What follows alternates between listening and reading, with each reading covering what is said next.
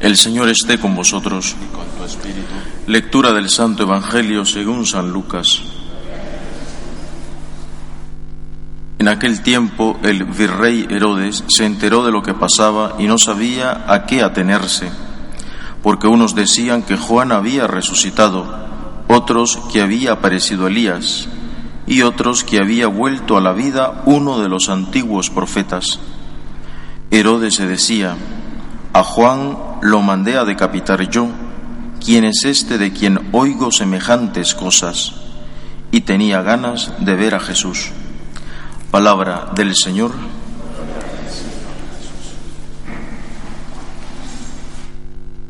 Buenos días, queridos hermanos. Pues este día tengo la oportunidad de poder presidir la Eucaristía. Como saben, pues me ha tocado, estoy en Santiago de Chile, de párroco. Este, he salido de Guatemala para suceder al padre Benjamín en Chile. Y hoy, pues, por la gracia del Señor me encuentro aquí, pues compartiendo con ustedes también y sintiendo pues la alegría de poder estar entre vosotros. Una de las cosas tan importantes que hoy el Evangelio nos regala para nuestra meditación es preguntarnos si todavía la presencia de Jesús nos impresiona. Nuestra vida está basada muchas veces en acostumbrarnos a esta realidad, incluso acostumbrarnos a vivir la Eucaristía.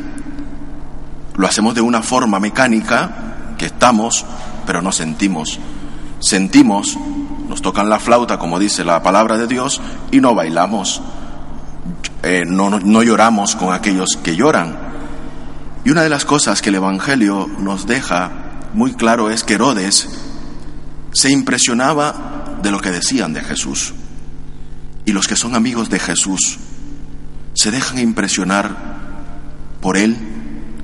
Nosotros que decimos que le amamos, que le queremos, que le seguimos, nos sigue impresionando a nosotros esa presencia de Él en medio de nosotros o incluso nos hemos acostumbrado.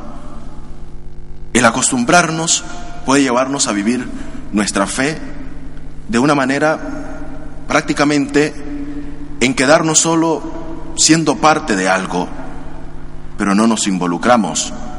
Caemos en la tibieza espiritual, caemos en el ostracismo de nuestra vida de cristianos que a veces no nos da la, la oportunidad de impresionarnos de Él, aquel que nos ama, aquel que nos quiere, que nuestra vida y nuestra relación no esté basada con Él solo por lo que buscamos, sino que una vez que le encontramos, sabemos que hemos encontrado algo tan importante para nuestra vida, que es que nos hace feliz y nos da la oportunidad de saber que tenemos a alguien, y ese alguien es Cristo en mi vida. Por eso, ante esta realidad, tenemos que situarnos siempre en qué estoy basando mi relación con Cristo. Si le pido, me da, y si no me da, ¿qué pasará? Nuestra vida está motivada siempre por el querer hacer de nuestra vida de cristianos siempre esa relación con Cristo basada en lo que Él nos da, pero sabemos que le buscamos y le encontramos y somos felices. No motivados solo por la curiosidad, que a veces vamos por la vida y nuestra vida de cristiano se basa solo buscando los milagros. Buscamos a un Jesús milagrero, que me duele la cabeza, voy donde un Jesús que me duele la cabeza tiene que sanarme. ¿Cuántas corrientes negativas se han metido dentro de nuestra relación con Cristo? Porque siempre estamos buscando esa curiosidad. Por naturaleza el hombre es curioso. Pero esa naturaleza se impone cuando sabemos que a Cristo le hemos encontrado y Él es el primero en mi vida, porque le amo. Porque lo que hago lo hago motivado siempre porque sé que le he encontrado y que mi vida se prolonga a través de la acción del prójimo.